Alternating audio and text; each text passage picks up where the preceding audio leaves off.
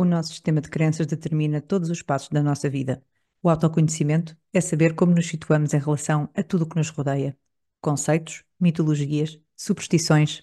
A guiar o caminho está a nossa consciência. Esse lugar mágico onde guardamos as verdades que estão acima do bem e do mal.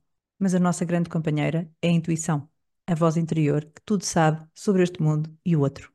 Eu sou a Rita Prazeres Gonçalves e convido-te a fazer esta caminhada comigo e a fazer parte destas conversas conscientes.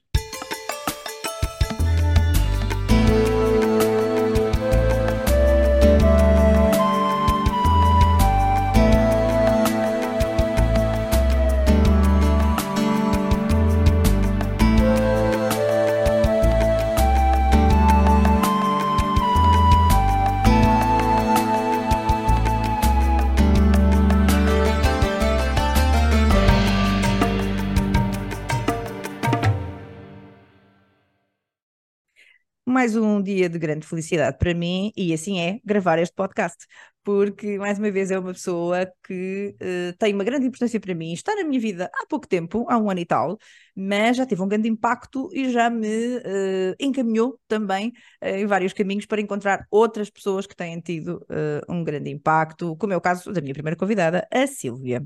Portanto, bom dia, Carla. Olá, Rita, que gosto de estar aqui uma vez mais. Aqui uma vez mais, aqui é a primeira vez mas como já fizemos outro podcast juntas, é sempre muito bom falar contigo. Exato. É isso, por isso mesmo já, já temos experiência uma com a outra, especificamente. Já falamos. Em podcast. Não nos custa é? nada falar. Já aconteceu, já aconteceu. Não, não, nós não nos custa falar, graças a Deus. Mas eu achei que a Carla ia ser uma pessoa indispensável logo no início do podcast, uh, estamos no, no terceiro episódio, uh, porque a Carla é uma pessoa que tem vivido muito, uh, digamos assim, a religião de uma forma muito consciente. A Carla é católica, mas a verdade é que a Carla é muito consciente e tem uma noção muito clara, eh, não só da parte académica, como a parte, enfim, mais ritualista e tudo isso, porque tem sido uma constante na tua vida e tu tens evoluído também sempre com a Igreja Católica na tua vida. Portanto, se calhar vamos começar como, como foi quando eras pequenina. Então, não é que é geralmente quando nós, enfim, somos apresentados, digamos assim, à Igreja Católica. Geralmente uh, acontece quando ainda somos pequenos, portanto, costuma ser quase que uma herança de família, por assim dizer, e eu acho que foi o teu caso. Assim, acontece acho que com quase todos nós, não é? Todos temos essa história, ah, os meus pais batizaram-me e, e já não me identifico, ou então sim, os meus pais batizaram-me, tomaram essa decisão por mim. Na altura, sim, eu fui batizada no dia uh, eh, 19 de dezembro de 1976, portanto eu nasci em setembro e nesse ano, depois em dezembro, fui logo batizada, como, era, como é habitual, não é? Era, e batizarem as crianças muito pequenininhas, logo bebés, uhum. um, e de facto o batismo é, é, esse, é esse sacramento que inicialmente uh, é dado através da fé dos pais uhum. ou dos progenitores, ou do quem cria a criança, não é? Que decide uh, enxertá-la, que é linguagem bíblica, enxertá-la naquela árvore uhum. um, uh, e ela é uh, um ramo novo e passa a ser, não é? Filha, neste caso, filha de Deus. Uhum. Através de um pedido que é feito pelos pais e também pelos padrinhos, não é? São os pais que pedem o batismo daquela criança à igreja. Uhum. Mais tarde é que nós depois podemos fazer a confirmação desse batismo com o chamado crisma. E fazemos então esse novo rito, recebemos esse novo sacramento, uh, e dizendo que sim, que queremos professar a fé que os nossos pais nos deixaram.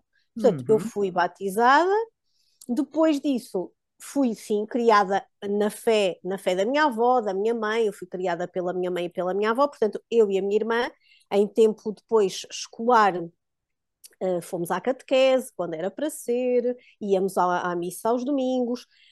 Houve ali depois um interregno que não se prendia tanto com a questão da fé. Claro, quando nós somos crianças, fazemos um bocadinho por repetição e por, porque nos dizem que temos de ir. E eu também passei por, por aquela fase, uh, ai que seca, uh, não é? É, tipo, é só velhotes, achava eu, não é? E, ou então andava porque gostava era de andar lá porque estavam, estavam lá as crianças, ou porque, ou porque podia cantar, por exemplo, porque Uhum. uh, eu quando fiz a minha primeira comunhão recordo-me que hum, fui logo escolhida por uma das irmãs que nos preparou para cantar, ela lá Uhum. percebeu que eu teria ouvido e voz, e portanto ainda tenho aí umas recordações da, da, umas fotografias, eu muito pequenina atrás de um micro, as outras meninas eram todas maiores do que eu, Uhum.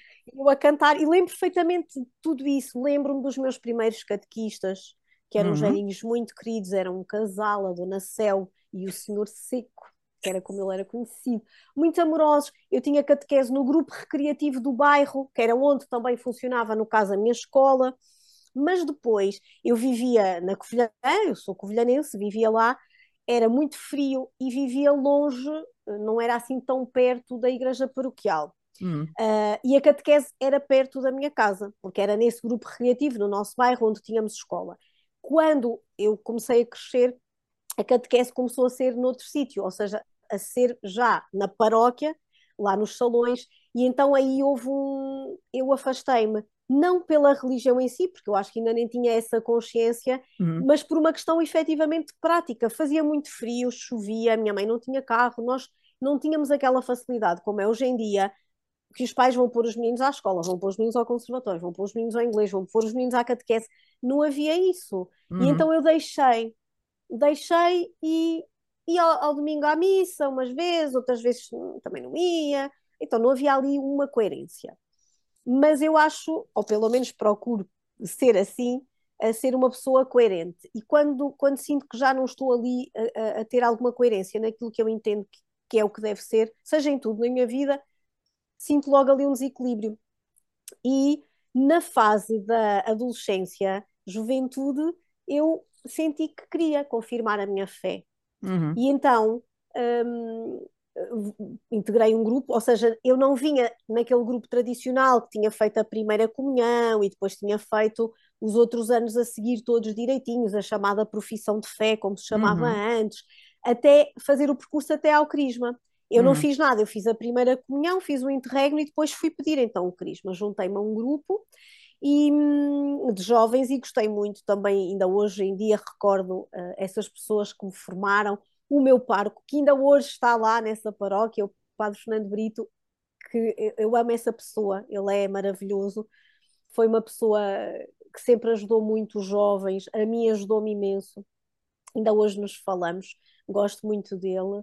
Uh, e formou-me uh, formou-me nessa altura e foi uma experiência bonita porque na altura fui eu que procurei e eu estava contente com aquela decisão Uhum. e nessa altura em que nós somos rebeldes porque é aquela fase da adolescência eu lembro-me estava foi no, antes de ir para a faculdade somos rebeldes mas ao mesmo tempo e, e ainda acreditamos que podemos mudar o mundo e que na nossa rebeldia e às vezes até se calhar uh, falta de sensibilidade para algumas coisas com os adultos e de querermos tudo para ontem e de sermos até às vezes vistos por eles como, sei lá, mal criados, impertinentes, uh, havia ali aquela vontade de seguirmos aquilo que nós tínhamos aprendido e que Uhum. era o quê? Era aquilo que nos falavam uh, sobre Jesus, porque na verdade é, é essa pessoa que nós conhecemos Uh, que, que eu acho que, que nos muda, ou que nos deve mudar e que nos deve incentivar sempre a sermos melhores. Uhum. E eu acho, acho curioso, claro, e, e, tu sabes isso perfeitamente, e as pessoas também que nos estão a ouvir sabem, uma coisa é a espiritualidade, outra coisa é a religião, e nós podemos ser espirituais sem sermos religiosos e vice-versa. Uhum. Eu também posso ser religiosa ter uma religião que pratique, seja o cristianismo católico, protestante, o que for, ou o, islamismo, o judaísmo, um, e ser como os judeus antigos, que o próprio Jesus criticava, porque eram só formalistas, a lei pela lei, não é? Uhum. Um, eram os, os, fariseus, não é? Ou, uh, e aí tinha de facto a minha religião, cumpria mas até era muito pouco espiritual, era a regra pela regra e jejuava por jejuar e não dava sentido nenhum a isso. Mas o contrário também acontece. Claro que há pessoas que não têm nenhuma religião, não se identificam, podem-se até identificar com valores do cristianismo, porque Uhum. Os valores do cristianismo são valores uh, para toda a gente. Exato. Nós podemos dizer assim: ah, eu não acredito que existiu uma pessoa que foi Jesus, que veio de forma divina, uh, foi gerado seio, por Deus no seio de uma mulher que afinal ainda era virgem. Um, as pessoas podem não acreditar nisso, mas na, uhum. a figura de Jesus, aquilo que ele defendia, como defendem outros mestres e líderes espirituais, são, são uh, sentimentos nobres, são valores. E são uma base para a condução das vidas num sentido quase universal, não é? Pelo menos na nossa Exatamente. cultura judaico-cristã. E às vezes as pessoas, até em alguma. Eu não digo que seja. É, algumas são nécias mesmo, porque elas têm onde aprender e não querem ir aprender. Outras é por ignorância, neste sentido, apenas de desconhecimento. Uhum.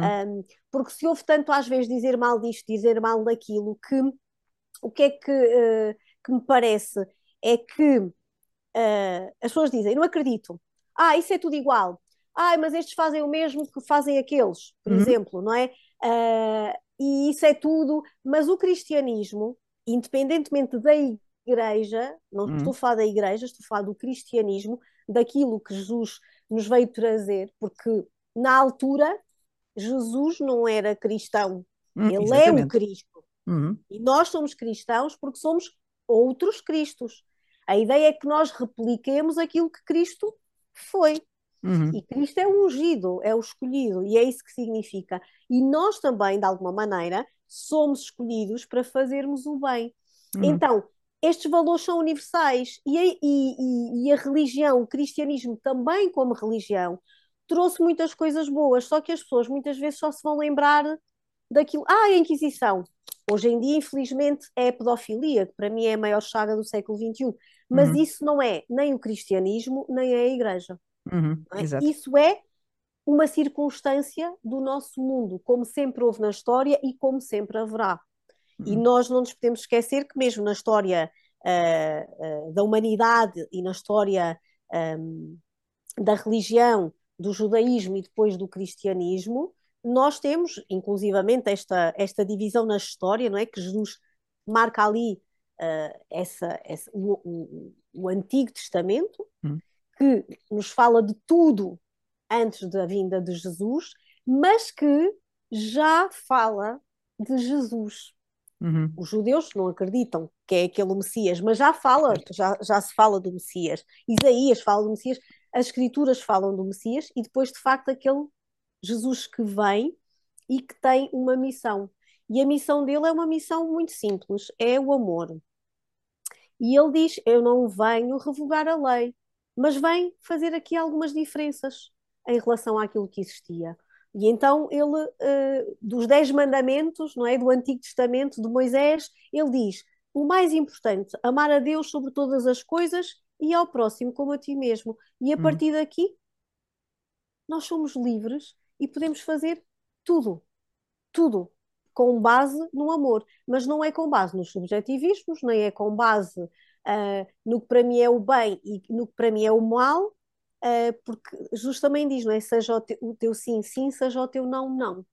E às vezes não pode haver aqui meios termos uh, nestas questões, que eu acho que é o que muitas vezes acontece quando falamos de espiritualidade ou até de, de religião. Hum. Eu acho que já fugi aqui um bocadinho da, da questão da minha. Da, já voltamos, meu, já voltamos. Do meu percurso, mas, mas uh, claro que isto são reflexões que eu faço agora e não fazia tanto na altura, mas na altura. Uhum já é a altura que também começamos a estudar filosofia e então começamos a ter estas questões todas. Também tive bons professores de filosofia, uma professora até principalmente muito boa mesmo. Uh, e depois, claro que na faculdade vamos falando de várias outras coisas eh, na própria na literatura, nós também uhum. falamos, ah, está sempre, sempre presente esta questão da religião e da matriz judaico-cristã, mais do que outras, muitas vezes, não é? uh, na questão do que é que ditam os valores. E, e, então, desde essa altura, claro que também tive altos e baixos, e uhum. continuo a ter na, na, na, vivência da minha fé, porque uh, quando, quando me convidaste, falavas nesta questão de, de, eu de querer falar com alguém que tem um percurso mais canónico, não é? Uhum. Uh, isto para as pessoas perceberem. Às vezes parece um bicho de sete cabeças, as pessoas dizem, ah, hoje em dia nós dizemos, sou sou católico não praticante. Não praticante, a minha expressão favorita, já sabes. Pronto, e eu, eu, eu de facto acho completamente uh, sem sentido, porque ninguém diz, olha, muito bem, eu sou muçulmano não praticante, muito gosto em conhecê-lo. Sou judeu não praticante, muito gosto em conhecê-lo. Ninguém diz isto. Uhum. Só nós é que, nem os protestantes. Os protestantes que são cristãos, uhum. não são católicos, mas dizem, eu não disse sou cristão ou sou, sou protestante, eu sou evangélico não praticante, sou batista não praticante. Exato, exato. Não é? Sou adventista não praticante. Isto não existe. Uhum. Uh, Mas porquê é que tu achas, quer dizer, eu acho que é uma questão histórica, não é? Como nós somos criados, nascidos, digamos assim, nesta Sim. questão de, de, vivermos num país, enfim, em que supostamente que nem sei se isso é verdade, vamos lá ver, uh, tu saberás melhor que eu, que a suposta religião dominante, para mim estes conceitos são todos muito complicados de gerir, porque a verdade é que, enfim, haver uma religião dominante é, é uma situação estranha, não é? Até porque é dominante em que sentido, não é? é?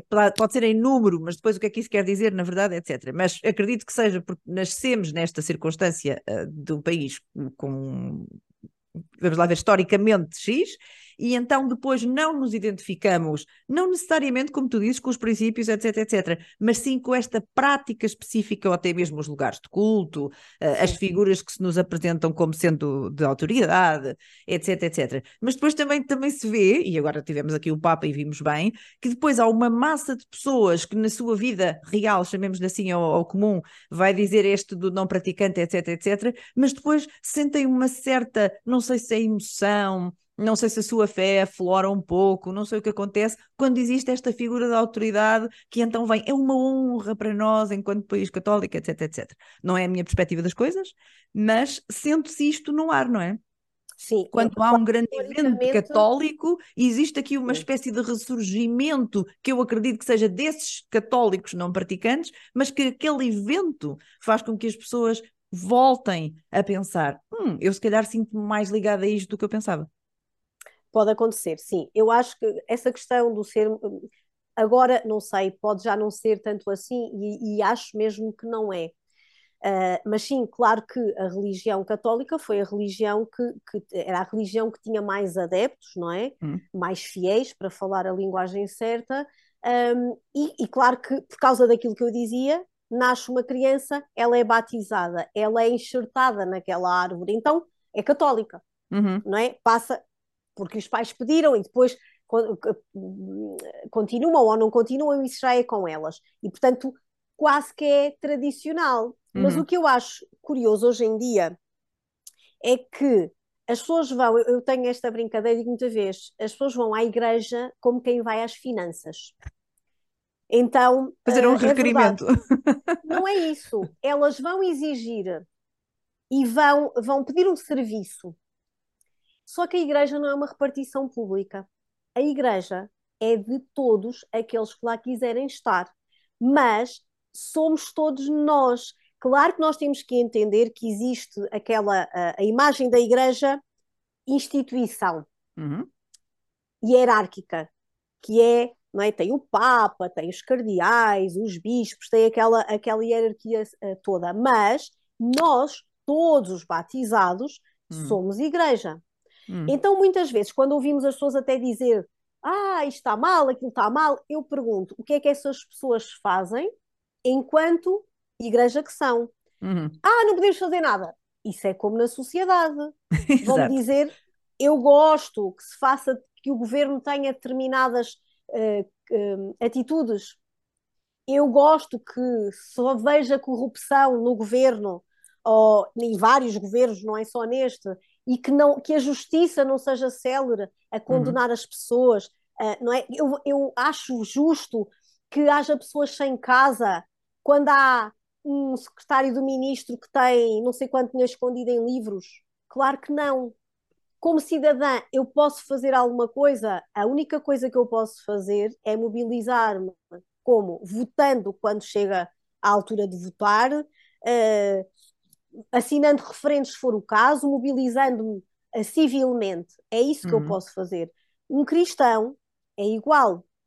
Claro que há coisas erradas na igreja. Nós não somos culpados, eu especificamente, uh, se há padres pedófilos, se há pessoas que abusaram de, de crianças, uh, de pessoas uh, com, com alguma deficiência, por exemplo, que nós vemos isso. Não, nós não somos culpados, mas somos culpados na medida em que Se tivermos uma responsabilidade, não somos atentos, não vamos falar, não escrevemos a quem, a quem de direito, não testemunhamos, não fazemos, porque nós estamos lá, não é dizer, ah, isso, é, isso é, são eles, é a igreja, não é a uhum. igreja. Uhum. Como numa família. Quando, quando e outros família... tipos de instituições, não é? Aliás, os claro, problemas que tudo. assolam essa instituição são transversais, os por assim humanos, dizer, não é? São os humanos. Absolutamente. É a pior coisa do ser humano, hum.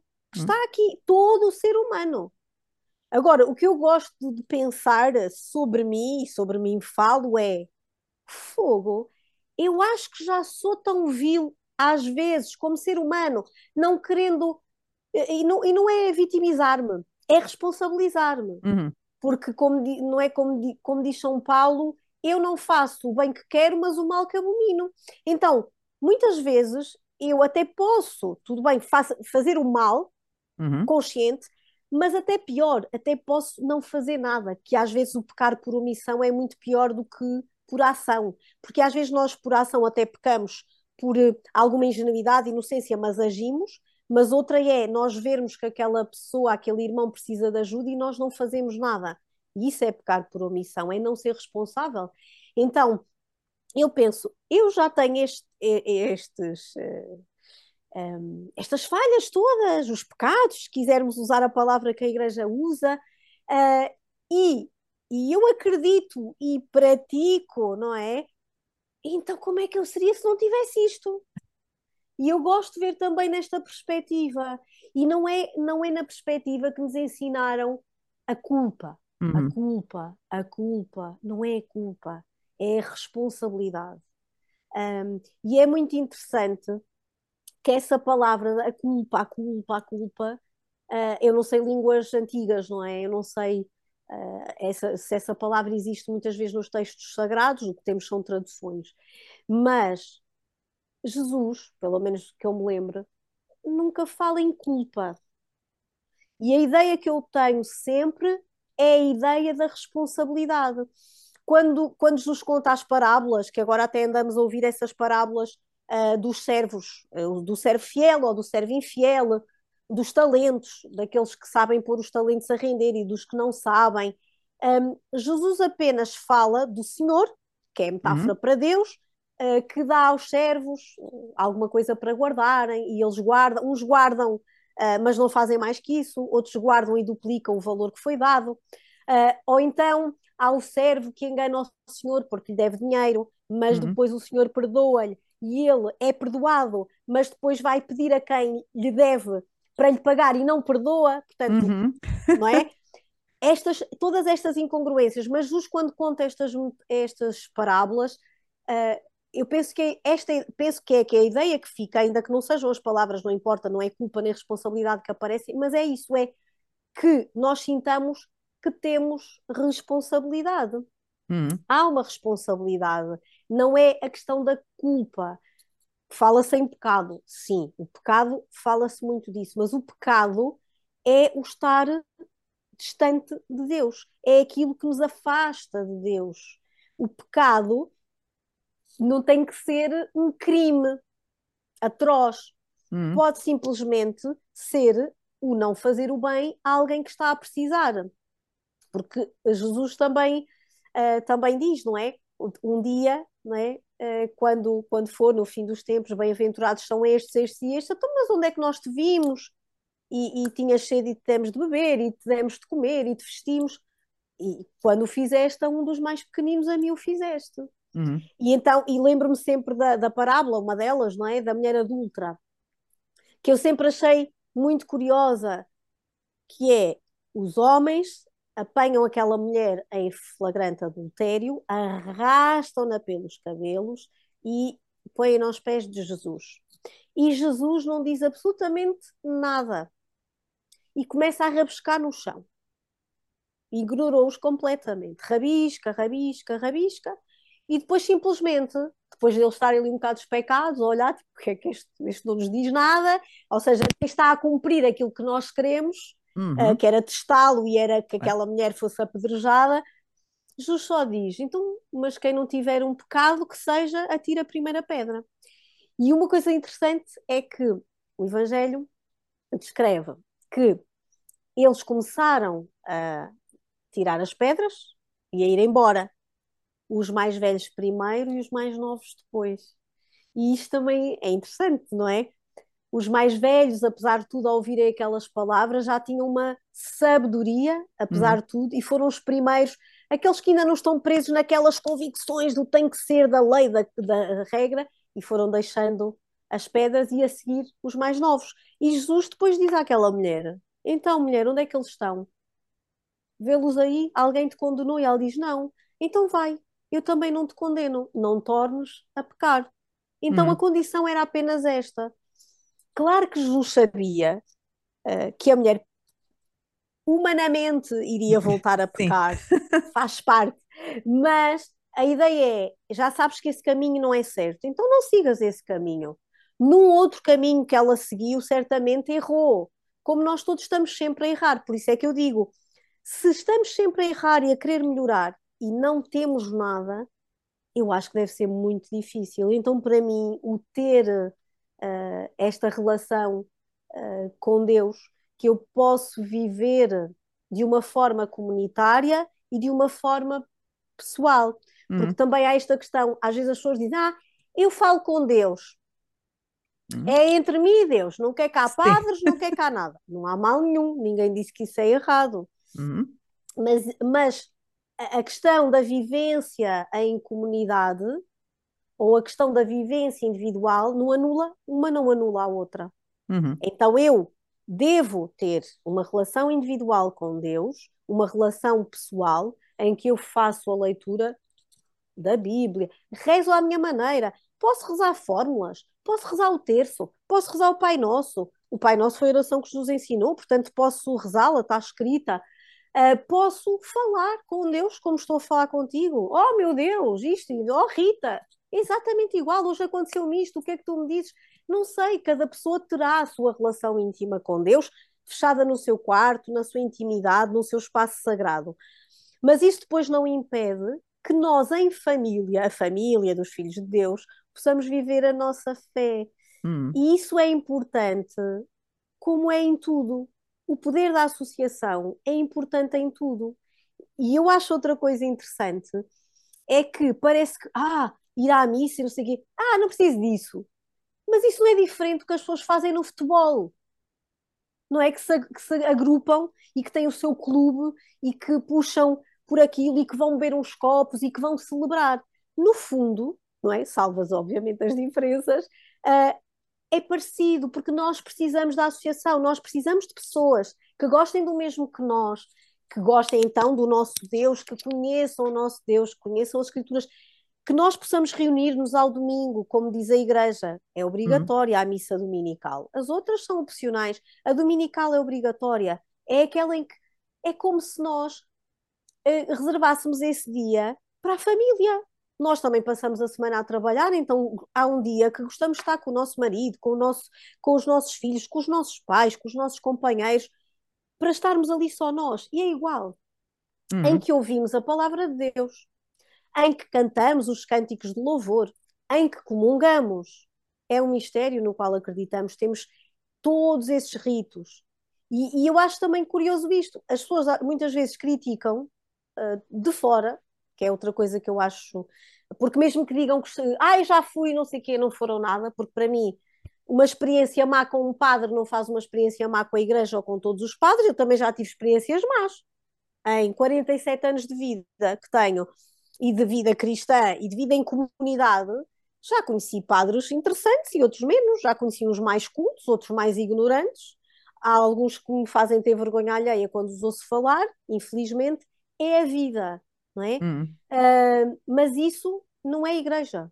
Como eu digo, a igreja somos nós e nós contribuímos para isso. E se nós uh, não pudermos ser parte do, da solução, então também não queiramos ser parte do problema. Uhum. E por falar em soluções e problemas, tu és como eu, no sentido em que acreditamos que o conhecimento, é? a base de conhecimento, até do nível académico, vai depois informar esta nossa conduta perante a vida real, não é? E eu imagino que tenha sido por causa desta crença, no teu caso, que tu, na verdade, depois enverdaste por um caminho em que ensinaste, não é? Tu também ensinaste, e que eu saiba, foste catequista, mas de crianças ou foste só de adultos? Crianças, crianças, Ah, crianças. sim. Crianças, eh, os adultos é outra história. Uhum. Sim, portanto, eu dei Ah, mas, catequese, mas existiram, não é? Na, tu- na tua vida enquanto Sim. formação. dei catequese a crianças, mas foi pouco tempo, foi durante o, an- foi durante o ano. O meu ano, hum, eu estudei artes até o décimo segundo, mas depois decidi que queria letras. Uhum. Não queria arquitetura, não queria engenharias, achava aquilo muito seca. Apesar de achar interessante, era muito perfeccionista no desenho Conveste técnico. levar as artes para a escrita. Pronto, e depois, e depois também achava que não era assim um rasgo para desenho, para, para a parte de artes, não é? Sim, Tinha jeito. Como uma amiga minha me diz, a Sílvia, a Sílvia Patrício, já te falei dela, a nossa, uma Uhum. artista leiriense maravilhosa, muito talentosa. Brincamos muitas vezes porque ela é, ela é mesmo uma artista verdadeira, ela é, ela é Sim, tu dizes isso, que ela é uma artista verdadeira. É, e ela, ela, às vezes rimos porque ela conta, não é? Que as pessoas dizem, ah, tem mesmo jeito. Eh, Ela não tem jeito, ela é competente, ela estudou e tem talento e trabalhou para aquilo. Eu não, eu achava que não, não tinha. E então fui para Humanidades e fiquei, tinha um ano sabático eh, para me preparar. E nesse ano, claro que aproveitei para fazer outras coisas, trabalhei num café, dei catequese, tinha mais tempo, eu e outra Uhum. colega uh, dávamos as duas. E foi aos meninos do quarto ano. E foi, foi interessante. Aliás, é, é um ano importante, porque nesse ano eles recebem o Novo Testamento, portanto, uh, é uma festa. Uh, eu não sei como é que é agora, se os anos mudaram, mas nessa altura eles faziam festa da palavra. E, Hum. portanto, era quando eles recebiam o novo, não era a Bíblia, era o Novo Testamento. Um, e, e foi muito giro. Gostei muito dessa experiência.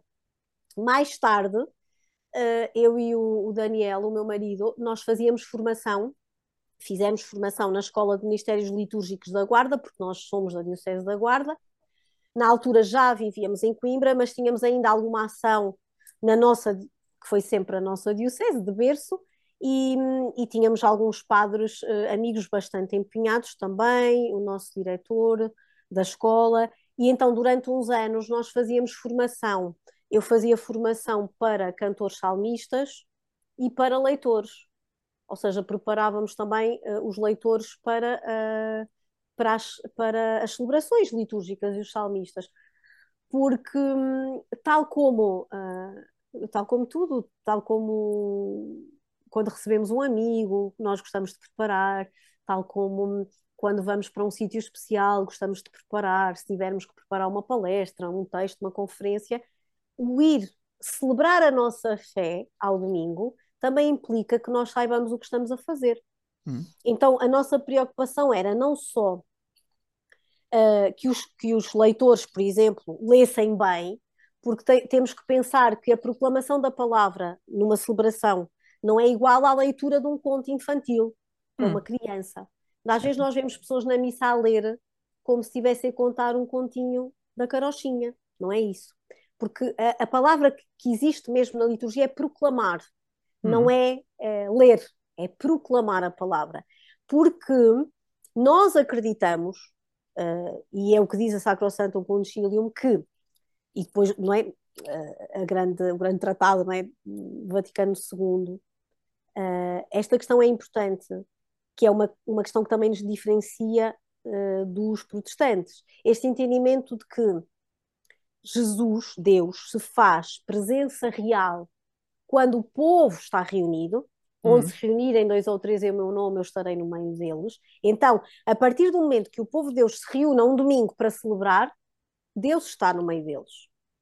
Uh, quando a palavra de Deus é pro proclamada no ambão, que é aquele lugar onde se faz a leitura, e ambão significa lugar alto, onde se sobe uhum. para proclamar, para que todos possam ouvir, não é a Carla, se for lá ler, que fala. Uhum. Não sou eu que estou a falar. É Deus que fala ao seu povo. E através de mim, da minha voz. É uma, nós acreditamos que é uma presença real. E também depois, obviamente, no pão e no vinho consagrados, não é? E, e depois uh, distribuídos uh, para comungarmos. E aí são as estas, esta presença real de Deus. Então, é importante que nós saibamos o que estamos a fazer, que saibamos cada palavra que estamos a ler, que saibamos que esta leitura é importante por isto, está aqui neste dia, por isto. Porquê é que nós agora, no Advento, antes destes, nestes dois, três domingos antes do Advento e durante estas semanas, andamos a falar do fim dos tempos e da questão, da questão dos talentos e, de, e dos servos bons e dos servos fiéis e dos servos maus, porque estamos a falar de um tempo que prepara a vinda do Messias, que já veio, não é? Ele já veio, nós estamos a fazer presente essa, porque isso já existiu. Uhum. Não é uma coisa, ah, ele, de... ele já veio. Agora o que nós esperamos é a segunda vinda, não é? Que se chama, que é a parousia. A segunda vinda de Jesus, que é aquela muitas vezes dizemos, no fim dos tempos virá o Senhor e nós iremos ao seu encontro. Uhum. Não é agora, quando ele nasce no presépio de Belém. Uhum. É no fim dos tempos, que nós não sabemos quando será, mas que teremos de estar preparados. E preparados também para saber o que estamos a fazer em liturgia, o que estamos a cantar, uh, o rito todo, o que é que se passa.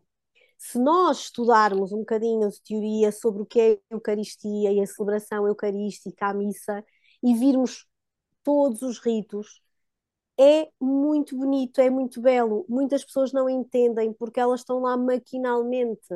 Hum. Antigamente, e não era culpa nossa, a minha avó ainda é do tempo da. Era, que ela já morreu, do tempo em- da missa em latim. Uhum. Se ela não percebia latim, ela estava a fazer o que na missa? Ela estava lá com uma devoção qualquer, não é? Uma crença, e rezava o terço, que era o que ela sabia rezar. Ave Maria, Santa Maria, Pai Nosso, Glória. Pronto, é isto. Ahm, claro, depois com as missas, quando as missas passaram a, a ser em cada língua, não é? Do seu país, nas línguas vernáculas, mesmo isso não mudou. Porque essas avózinhas, não é? A minha Uhum. avózinha, as outras avózinhas, mesmo sabendo português, elas não entendiam aquela linguagem. Elas rezavam o credo. Acredito que soubessem aquelas palavras todas de cor. Mas acredito que a maior parte não saiba o que é que quer dizer consubstancial ao Pai. Elas dizem aquilo. Ou seja, isto não é uma questão só eh, daquele tempo, continua a ser agora. Mas Uhum. por isso é que nós temos de entender as coisas e não dizer maquinalmente, porque nós acreditamos ou não acreditamos, não estamos ali a papaguear coisas. E eu acho que muitas vezes é difícil uh, distinguir, e não sou eu que vou distinguir, eu só posso falar por mim, porque eu não vou dizer que as, as pessoas têm a sua fé, têm. E eu não vou dizer que eu tenho mais fé só porque eu vou à missa, não. Eu posso ir à missa, como tanta gente até gosta de dizer a, a acusar quem vai à missa, ai, anda lá a bater com a mão no peito e afinal é uma peste. Sei lá.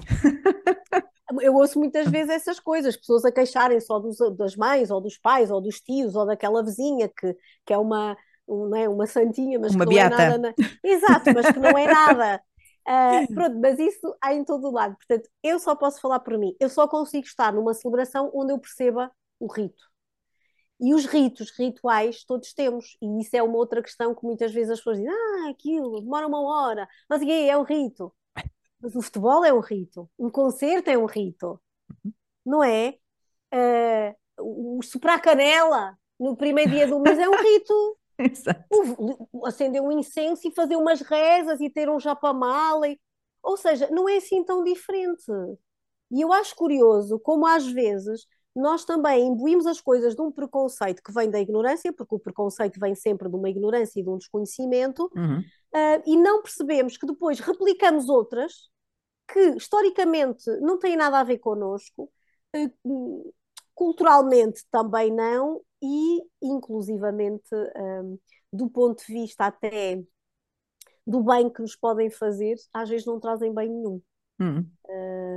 E, e nós, eh, eu acredito muito no pedido de oração. E eu acho que é o Papa Bento que já dizia isto, eh, quando falava sobre a questão do segredo, por exemplo, relacionado com Fátima, Uhum. Eh, quando foi, quando foi, eh, quando João Paulo II foi atingido em Roma, e ele fala depois de que eh, a oração tem um poder muito maior do que o das balas. E por isso é que o Papa Francisco e, e pede, não é? E nós aqui no santuário rezamos todos, todos os dias pela Uhum. paz no mundo. Uhum. Tu E dizes, é- nós aqui no santuário, porque uma das características interessantes uh, da Carla e que a separam da grande maioria das pessoas que eu conheço é que a Carla, uh, por isso também eu queria muito que ela viesse ao podcast, uh, tem uma vivência tão diária de tudo isto que a Carla mora em Fátima e trabalha no santuário. Pois, eu esqueci que nós não tínhamos dito ainda essa parte. Exatamente. Um, sim, e, e, e, em Fátima, no santuário, reza-se todos os dias pela paz pelo Santo Padre, pelas intenções do Papa e pela paz. Não é uma coisa da boca para fora. Não é. É, é e, e até me comovo. Um, estes dias, quando foi, quando foi da guerra da Ucrânia e agora com a questão da Palestina, ai, desculpem, estou mesmo comovida. Não, por favor. Um, reforçámos esta oração, obviamente uhum. referindo mesmo a, Ucrânia, a Palestina, Israel e a Rússia, obviamente há vítimas em todos os lados, um, mas reza-se mesmo pela paz desde, desde sempre, porque isso também foi aquela mensagem que, quando a Virgem, para quem acredita, e devo dizer já que Fátima não é um dogma de fé, pode ser católico sem acreditar em Fátima, e não tem mal nenhum que não se acredite, eu acredito. Ah, e, portanto, o que Nossa Senhora disse àquelas três crianças uh, foi isso mesmo, para rezarem já nessa altura, porque também era a altura da, da Primeira Grande Guerra, para rezarem pela paz, pela paz no mundo. Uh, e desde essa altura que se faz isto nunca mais, desde eles pequeninos que rezavam pela paz, sem saber muito bem o que era a guerra, o que é que não sabiam de política, sem saberem bem quem era o Santo Padre, onde é que ele estava. A Jacinta diz: porque é que o Santo Padre nunca nos visita? Hum. Porque eles rezavam tanto por ele e ela não sabia, não é? Uh, mas havia esse amor àquela figura, que é a figura máxima da Igreja, e, e há a questão do outro, o fazer sacrifícios pelo outro. E, e eu acho que, que é disso que fala também a questão do cristianismo, não é? Quem mais se sacrificou pelo outro ah, foi Jesus, e ele é o exemplo máximo de entrega e de abnegação. Pensar que eu acho que eu acho que às vezes as pessoas dizem que acreditam, mas às vezes acho que elas continuam a achar que é um conto de fadas. Isso às vezes uhum. dá-me assim um aperto. Eu lembro-me quando vi uh, The Passion of the Christ, uh, do Mel Gibson, muitas vezes que já vi esse filme, um, mas quando vi pela primeira vez, tive um colega que dizia: ah, também não é preciso exagerar, tanta violência, que exagero. Uhum. E eu, eu pensei assim: ah, que giro. Lê lá o Isaías, quando ele fala do servo de Avé lê lá para ver se é exagero. O que é que ele diz? Desfigurado, não tinha aparência humana, completamente uh, abandonado. Uh, as pessoas viravam o rosto porque não podiam olhar para ele.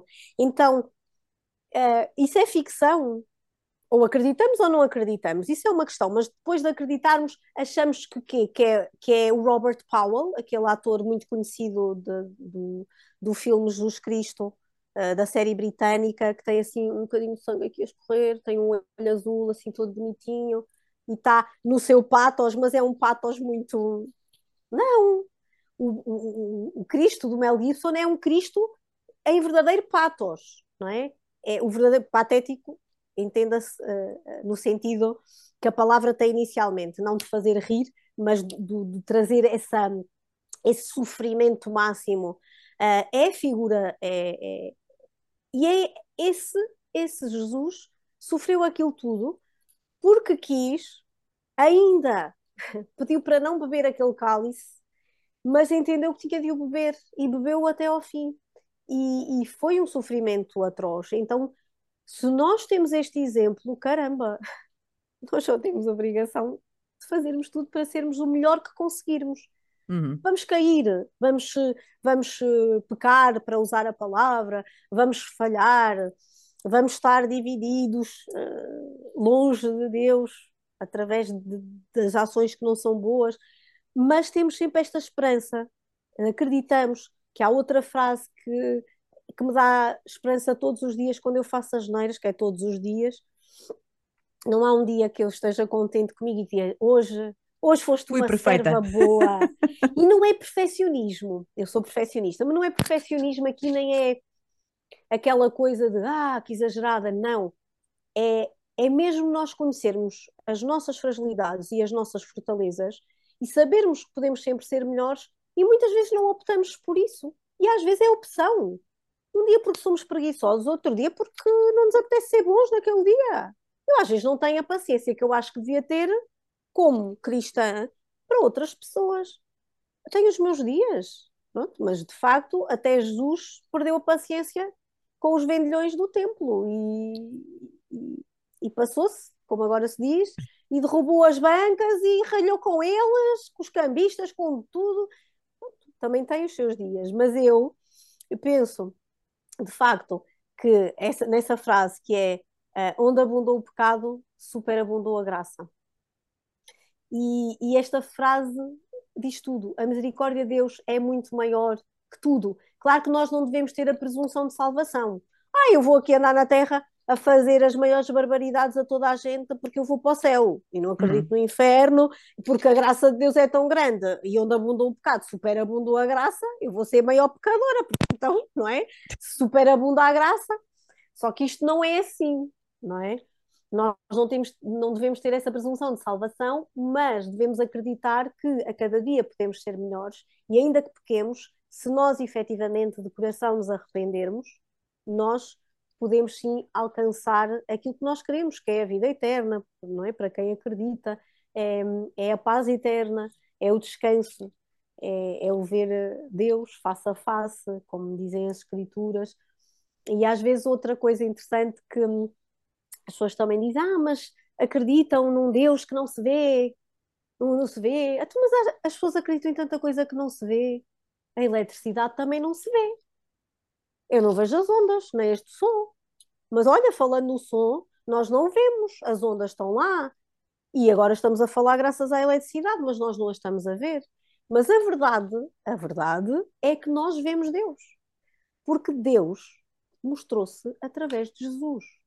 Cristo é a imagem de Deus invisível. Então nós sim vemos a Deus em Jesus, Ele é Deus. Então não há dúvidas. Para mim não há dúvidas.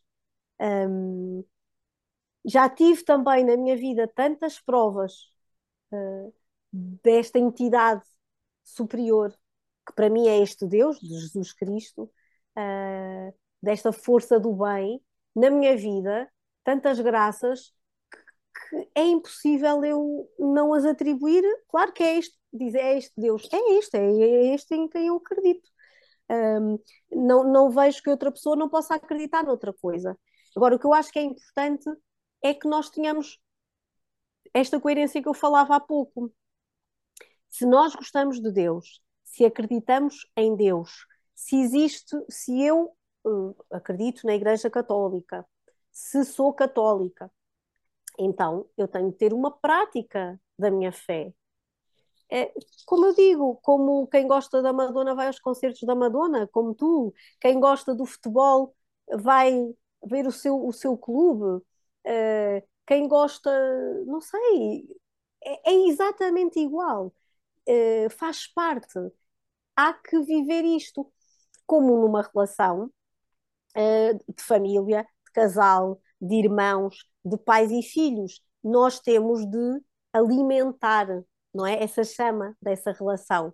Então nós alimentamos essa chama na nossa relação individual com Deus e depois alimentamos também essa chama nessa relação que temos com Deus, mas na comunidade e com os irmãos.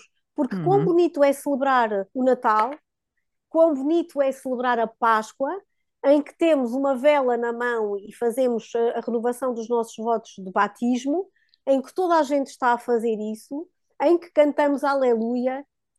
Uh, eu acho que é, pronto, é um exemplo bonito. Agora, tem falhas, uh, não é a religião perfeita. Não, não é, porque nós somos humanos. Havia alguém que dizia que Jesus Cristo tinha vindo pregar o reino de Deus e saiu da igreja. Pronto, é assim, acontece, mas Deus sabia, porque Jesus, uh, Deus que se fez homem em Jesus, sabia quem eram aqueles que andavam com ele. E o Pedro e os outros também fugiram, não é? E o Pedro negou Jesus três vezes.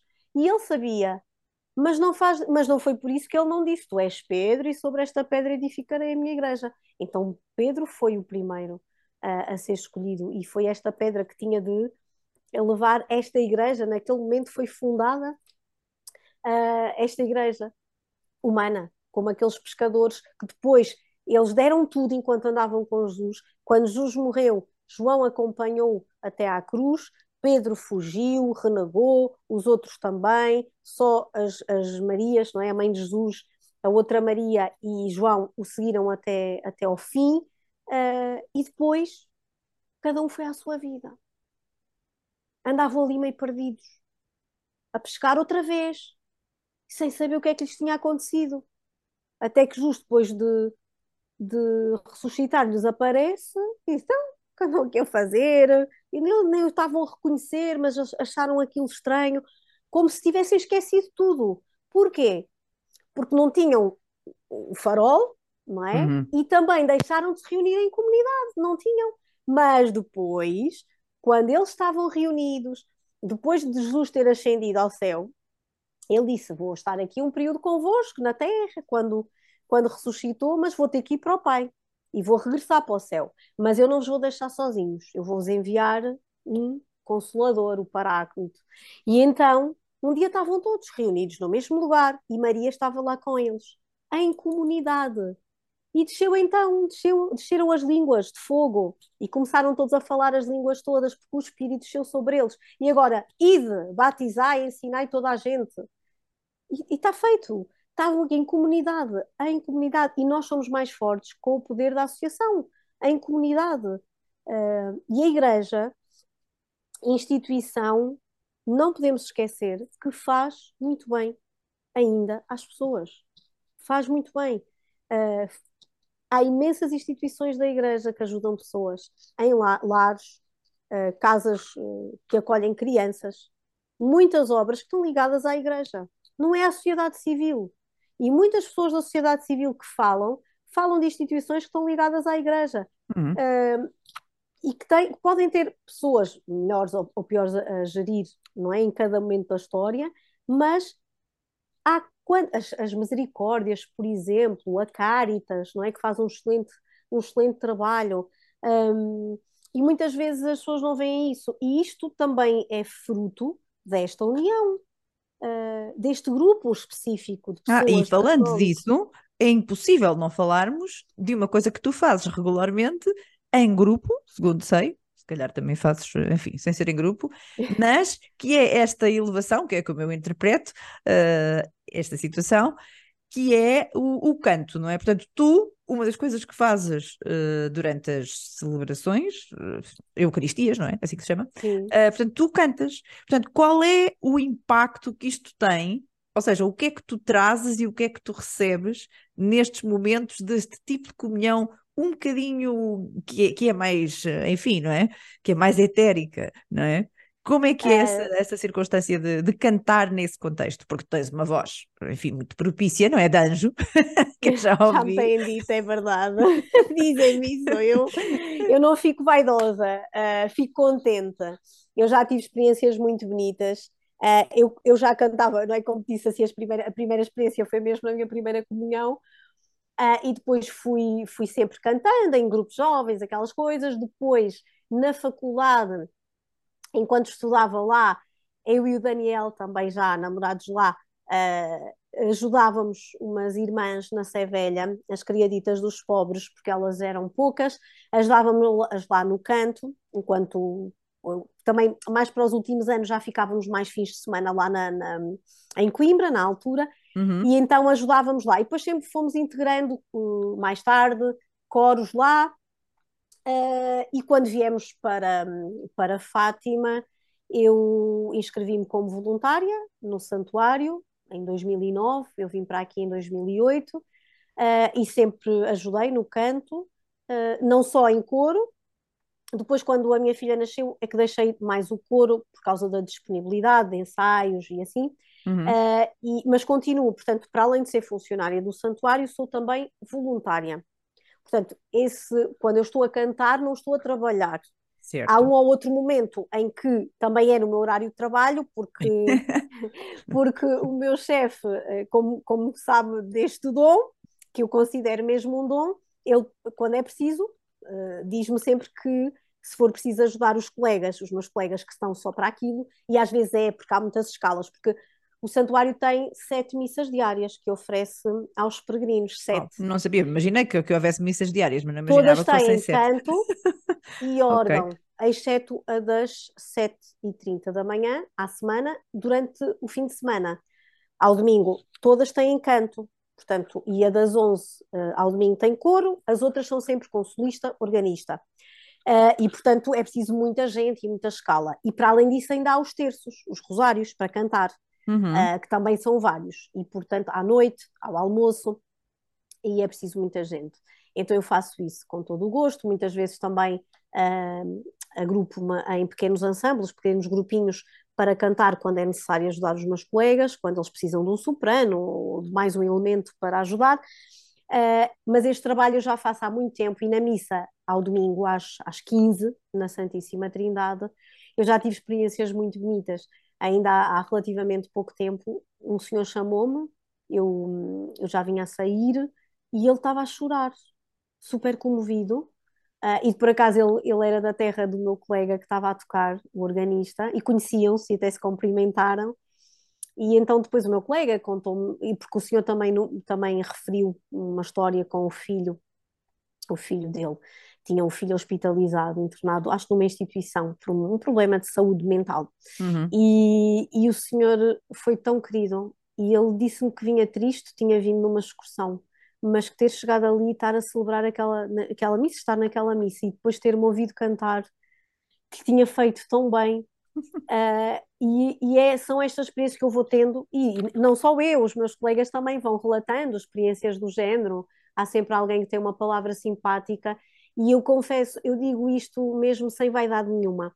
Eu fico mesmo muito feliz porque o que eu digo à pessoa é eh, agradeço, não digo, ah, não, não é preciso elogiar, não, não é isso. Sabe bem também nós recebermos o elogio, porque nós fazemos de coração e às vezes, é, pelo menos eu, outra coisa, outra coisa que as pessoas me dizem é que eu estou sempre com um sorriso, um sorriso que transmito, pronto, o que sinto, que estou a sentir o que estou a cantar, não sei, elas é que me dizem assim, e que estou sempre com um sorriso, e é verdade, procuro estar, uh, porque eu, eu, eu, vivo aquelas palavras, uh, tento vivê-las, não é? Saber, porque sei o que estou a dizer, não estou só a cantar música, e acima de tudo, que é muito importante para mim, mais do que a música, obviamente temos de ser afinados, temos que dar as notas certas, uh, é o texto.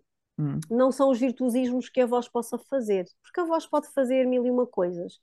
Uh, mas se eu, no fim, alguém chegar ao pé de me dizer: Olha, não entendi nada do que cantou no salmo, eu fico triste, porque a minha preocupação é dizer o, o texto, porque, como eu te dizia há pouco, o salmo, que é a palavra de Deus cantado do ambão, quando eu canto, é Deus que fala, não sou eu. E, portanto, eu tenho que obviamente fazer bem a música, fazer bem a melodia, ser afinada, dizer bem as notas, mas as palavras é que têm que sobressair. É aquele texto que é importante. E quando as pessoas me dizem isso e que, que as ajuda a rezar e que se sentiram muito bem e que saem de lá felizes, eu digo, olha, ajudei a rezar, então já fico, já fico mesmo muito feliz. E é uma coisa que eu gosto muito de fazer. E também é desgastante, porque a nossa voz, nós estamos ali expostos, somos só nós e um órgão, uh, e somos humanos, por vezes não descansamos bem, uh, também tivemos doentes. Já me aconteceu estar a cantar muito doente porque acordei sem me aperceber, por exemplo, que estava com dificuldade em projetar a voz. Uhum. E já, uh, quando me apercebi, quando tentei ir cantar, uh, antes de ir, já era muito tarde para estar a, a pedir a alguém que me substituísse. E eu pensei, vou arriscar e custou-me imenso. E, e, dei algumas fífias, porque lá está, a voz não estava plena, como costuma estar. É também arriscar isto, ou seja, perceber não que eu não tivesse respeito por aquelas pessoas que estavam lá naquela celebração, mas também não é um concerto, é uma missa. Uhum. É cantada por alguém que é humano, que faz parte daquela comunidade e que pode estar rouca e que pode falhar um bocadinho a voz, porque aquilo não é. Uh, a ideia não é um concerto e ninguém se alguém está lá só para julgar isso, então também está de forma errada naquele sítio, não é? Um, mas as experiências são, esta experiência para mim, enquanto eu tiver voz, enquanto eu puder, uh, enquanto tiver disponibilidade também e capacidade, uh, vou continuar a fazê-lo, porque é, é muito gratificante uh, perceber que as pessoas que também as ajudo, que elas cantam uhum. comigo, uh, comigo e com os meus colegas, com todos, não é? que, no, que nós não sejamos um, um impedimento para que elas cantem. Muitas vezes é o que eu lhes digo: cantem, por favor, porque uh, a ideia é esta. Não é que fique só eu a cantar para ser ouvida sozinha, é que cantemos todos.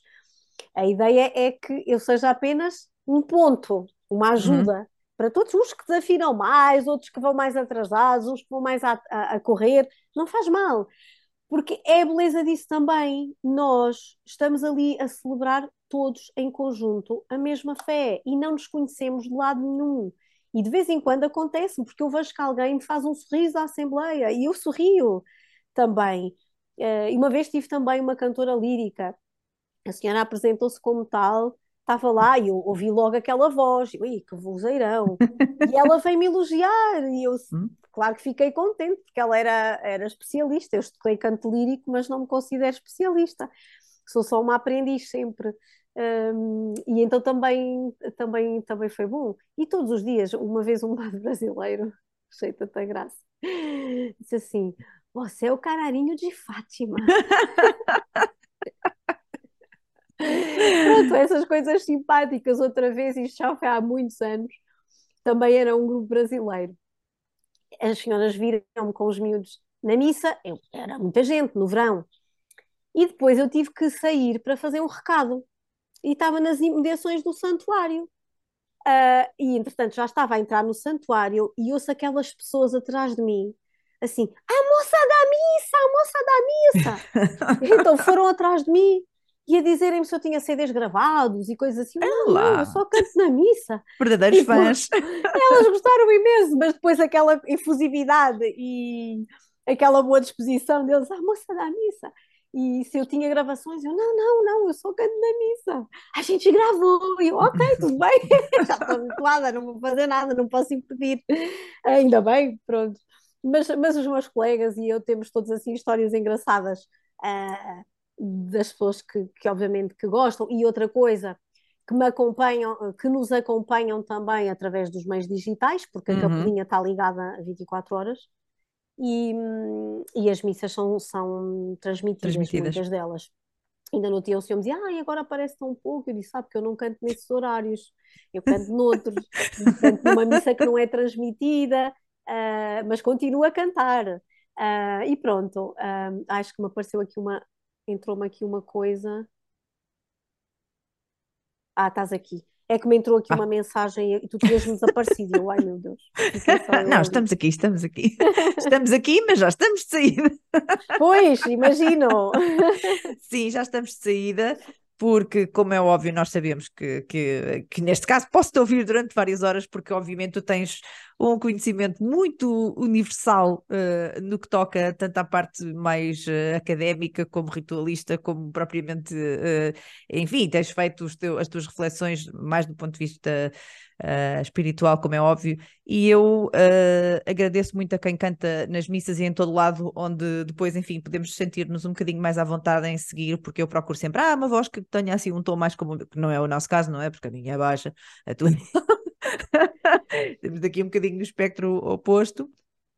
Mas é sempre um prazer imenso falar contigo, adoro falar contigo. Acredito também, que és uma pessoa que, que tem muito para dizer a qualquer tipo de público e pessoas com qualquer tipo de interesse, porque é isso, acho que tens uma, uma abordagem muito universalista de, de, todos os assuntos, por isso é que foste convidada no outro podcast, és convidada neste podcast, e se tiver mais algum, pois já sabes o que é que vai acontecer. Sim, acho, acho que não, não, não, acho que saiba falar de todos os assuntos, mas procuro falar deles com conhecimento de causa, com estudo claro. uh, e, e, de preferência uh, convivência, não é? Com uhum. conhecimento interno das coisas. Uh, e interior, não é? Uhum. Um, e assim as conversas que temos tido, porque obviamente da outra vez estávamos a falar de uma coisa um bocadinho mais profissional, é? Estamos a falar das, das nossas área, das línguas, percursos, e, línguas e, e, no teu caso, literatura, etc, etc. Portanto, é assim, eu entendo que tu olhes para isto tudo como, como uma coisa só, não é um percurso só, e que esta parte uh, mais religiosa ou mais espiritual tenha sido uh, sempre parte do teu percurso, porque é exatamente como eu sinto, embora obviamente os nossos caminhos não, não tenham sido paralelos neste sentido, mas convivem em perfeita harmonia e isso é que é importante. E por isso agradeço imenso, mais uma vez, ter estado aqui. Obrigada. E vamos, vamos conversando e, e vamos seguindo uh, o que a Carla vai fazendo, muitas vezes redes, nas redes sociais e tal, principalmente no Instagram, que foi onde eu conheci a Carla, e depois, no fim de contas, era minha vizinha. Portanto, que eu, eu moro agora uh, muito perto de Leiria. é verdade, agora estás um bocadinho mais tenho estado mais parada. Lá terás as tuas razões. Tenho estado a viver mais interiormente. Uhum. Às vezes é preciso. Uh, uh, sem julgamento, obviamente, para quem usa as redes, e porque eu também gosto, de, quando estou de estar lá, e lá está, as redes trouxeram pessoas como tu e, e, tantas outras de quem gosto muito, e não, não tem nada a ver com isso. Tem mesmo que ver com esta questão de, de às vezes sentir que uh, o mundo está muito agitado, então precisamos também de olhar para o nosso, para o nosso interior e estar um bocadinho só mais connosco, uhum. com Deus, no caso, e com os nossos, mesmo só uh, marido, filha, a nossa casa, o nosso espaço, uh, que a nossa casa também pode ser, que eu não falei disso, não é? Uma uhum. pequena igreja, como, como a própria igreja diz, uma pequena igreja doméstica. é, sim, e o nosso quarto ser o nosso templo, uhum. não é? Uhum. O nosso cantinho, uh, como também diz a Bíblia, não é? Fecha-te no teu quarto e pede ao Pai, fala com o Pai.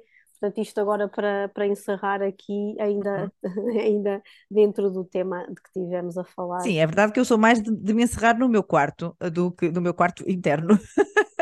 do que propriamente ir à missa. Mas efetivamente eu acho que conhecer, como tu dizias, uh, os rituais, o, enfim, ter todo esse background de conhecimento que eu acho absolutamente imperdível para qualquer pessoa, na verdade. Eu digo sempre que acredito que o conhecimento sobre, enfim, a Igreja Católica, chamemos-lhe assim, não é? Num grande chavão e de uma forma muito abstrata, faz parte da nossa uh, herança cultural e por isso conhecer uh, algo que, que, seja quase histórico, por assim dizer, até podemos ver dessa perspectiva, não é necessariamente a minha perspectiva, mas que nos traz muito conhecimento que também nos permite um novo entendimento do mundo presente e quase que uma previsão do mundo futuro. Portanto, eu acredito piamente que o conhecimento académico, histórico, etc., mais que não seja, uh, nos traz grandes vantagens enquanto pessoa. Portanto, acho que é um tema que tem sempre que, que está presente na nossa vida e que é absolutamente inevitável. E Sim, por isso eu não me nego a este conhecimento. Sim, uma coisa, porque às vezes as pessoas acham que as pessoas que acreditam uh, em Deus, na igreja, que são os ignorantes. Hum. Não, não é? E, uh, uh, igreja e ciência, igreja e conhecimento estão, estão ligados, não é? Porque não tem nada a ver, não são os ignorantes, muitas vezes até são, lá está, mais uma vez sem ofensa, quem está fora a mandar habitats, como diz hum. o povo, é que muitas vezes, não conhecendo de facto a realidade, fala daquilo que, que desconhece uh, sem freios, não é? uhum. é? Como, como, pronto, como, lá está, um nécio. Sim, é verdade. É, é comum ter-se ter ideias e opiniões sem conhecer uh, sequer as bases, e é como digo, nem que sejam históricas, que já, já ajuda e bastante. muitas vezes não se conhecem, eu acho que às vezes é isso, porque mesmo para criticar nós temos de conhecer saber Absolutamente. Se calhar mais, não é? Se calhar até mais. mais até, sim, mais, porque tudo tem, lá está, tudo tem um contexto histórico e a Inquisição é má sempre. Não é preciso saber a história para saber que aquilo uhum. é mau, mas também é preciso saber que a história é cíclica. E nos primeiros tempos os cristãos foram perseguidos, não é? Uh, e mortos, e a seguir foram os cristãos que perseguiram, e entretanto os protestantes e os, e os, os católicos, não é? Quando houve ali depois na, com o cisma, com a questão desta divisão e da interpretação da Bíblia, e de quem é que diz o que é que significa, e do Lutero uh, e do Calvino nessa altura, um, também, também houve muitas mortes do outro lado, não é uhum. só a questão, uh, todos estes grandes movimentos uh, e estas grandes mudanças Claro que trazem uh, manchas negras, trazem de facto fissuras, trazem, trazem o mal, mas o mal está no mundo. Uhum. Exato, é a história do mundo e das instituições e dos grupos de pessoas e dos grupos rivais e eu não sei, podes aplicar a tudo, não é?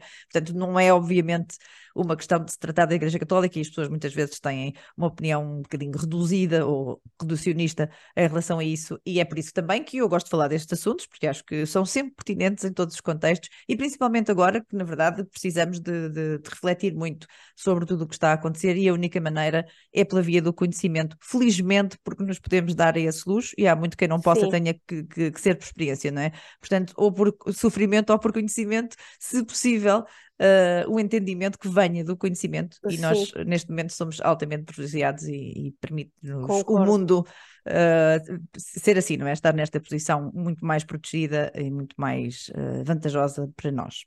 Por isso, obrigadíssima, Carla. Vamos falando, é um Vamos gosto, é sim, é como eu te digo. Obrigada.